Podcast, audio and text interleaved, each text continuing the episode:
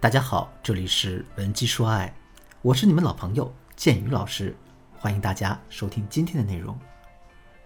罗志祥五二零当天长微博示爱周扬青，我们该如何理解这件事儿呢？通过这个事件，我们又能受到什么样的启发呢？上节课里，我给大家分析了罗志祥发这条长微博的两个最主要的目的。紧接着呢，我又通过这件事儿给大家总结出了一个情感问题：渣男的道歉总是很及时的，但我们该如何判断他道歉的诚意呢？第一个方法是看男人是在自我反省还是在避重就轻。下面我们接着来说第二个方法，看男人的言辞之间是否存在着道德绑架的逻辑。大家肯定看过一些古代军事题材的电视剧吧，比如说《金庸、岳飞》啊、《杨家将》啊之类的。在这些电视剧里面，经常会出现这样一个桥段：一个将军率领精兵攻陷了一座城池，里面的残兵败将自知不敌，也不愿枉死，所以呢，他们选择了投降。这个时候啊，处理俘虏的将军就会一声令下，让他们放下武器，并且双手抱着头走出来。士兵们一一照做了，这个投降的过程才算完成。为什么这么复杂呢？因为这里面会有一些假投降的情况出现。只有当敌人放下了武器，完全失去了抵抗能力，我们才敢相信他们的诚意。同样的道理，我们在鉴别渣男的时候，也可以看一看，男人在忏悔的时候是否已经完全堵住了自己的后路。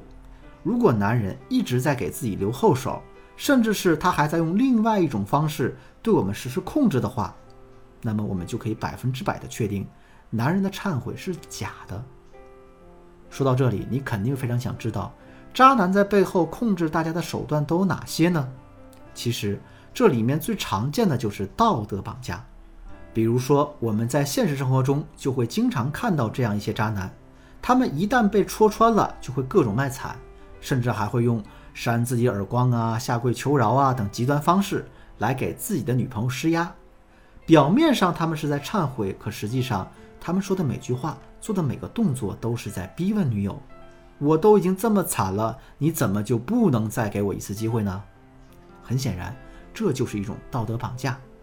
而且从这个角度出发，罗志祥的这篇长文本身也是一种道德绑架。大家试想一下，如果罗志祥真的有诚意复合的话，私底下找到周扬青，或者是通过两人共同的好友。来传达自己的后悔和决心，这不是更好吗？可是呢，他偏偏选择了把这件事儿公之于众，并且在众目睽睽之下各种追忆往昔的美好，并把自己装扮成了一个深情的大男孩。这难道不就是在借公众的力量向周扬青施压吗？如果周扬青对此熟视无睹的话，是不是也会有人跳出来指责他不念两个人往日的恩情呢？这里面的内容真的是细思恐极啊！所以说，当我们面对男人的承诺的时候，一定要时刻擦亮眼睛，不要被男人的外在所迷惑。在这个基础之上，我们还要认真的分析男人所说的话的底层逻辑是什么。我们看看这里面是否存在着道德绑架的成分。如果有的话，大家就一定不要再自我欺骗了，而是要痛下决心离开这个渣男。当然了，渣男对于女人进行道德绑架的形式是多种多样的，很多时候大家防不胜防。如果你想系统的了解男人道德绑架的逻辑以及最常见的形式化，可以添加我的微信文姬的全拼零六六，也就是 W E N J I 零六六，获取我们导师的针对性指导。第三个方法，从时间的维度去考察男人的诚意。如果你是一个关注我很久的老粉丝，听过我的一些音频的话，那么你肯定会很熟悉一个词，叫做沉没成本。所谓的沉没成本，就是我们已经付出的，并且无法收回的成本。比如说，你用了一下午的时间认真的读完一本书，那么这一下午的时间就是你在这本书上付出的沉没成本。你用五千块钱买了一部华为的手机，这五千块钱也是你在这部手机上付出的沉没成本。我们在一件事情或一件东西上付出的沉没成本越多，我们就是越不舍得抛弃这些东西。比如说，一百块钱买的包包，你会随手乱丢；十万块钱买的包包，你肯定会小心呵护，就是这个道理。这个道理放在感情中也是一样的。如果我们在一段感情中付出的太多，那么我们就会被这段感情给牵绊住，从此再也不舍得主动抛弃他。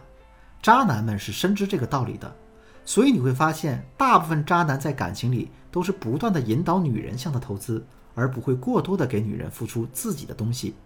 现在呢，我们正好可以抓住这个特征来检验一下男人跟大家道歉的诚意。比如说，当男人向大家提出复合请求的时候，我们要马上做一个模糊处理。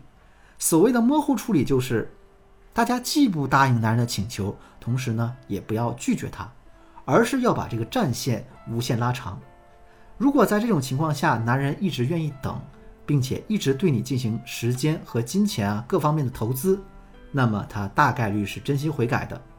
相反，如果男人只是嘴上说的好听，你稍微冷淡他一下，他就变得暴跳如雷的话，这样的男人大家还是敬而远之吧。当然啊，这里面可能也会有一些高级渣男。他们的耐力是远超常人的，甚至有的都已经达到了不达目的誓不罢休的程度。在面对这类渣男的时候，如果我们仅仅靠时间维度的考验，这就显得过于单薄了。那我们该怎么办呢？大家不用担心，我们还有更高级的识别渣男的方法。如果你想要系统学习这些方法的话，赶紧添加我们的微信文姬的全拼零六六，也就是 W E N J I 零六六。来预约我们免费的咨询名额吧。好了，今天的内容就到这里了。文姬说爱，迷茫的情场，你得力的军师。我是剑宇，我们下期再见。